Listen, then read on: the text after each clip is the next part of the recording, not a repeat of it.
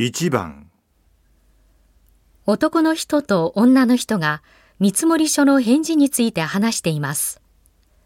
女の人はどのメモを書きますか？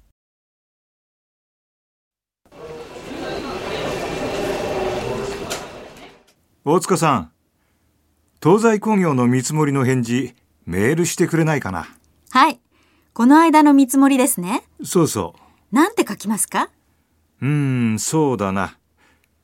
金額はあれでいいんだけどこっちの在庫が危ないからね。納品急げないかって。若干でも早くなるって言ってくれればすぐそっちに発注するって書いてくれる？若干って2、3日ですか？いや1週間かな。はい。女の人はどのメモを書きますか？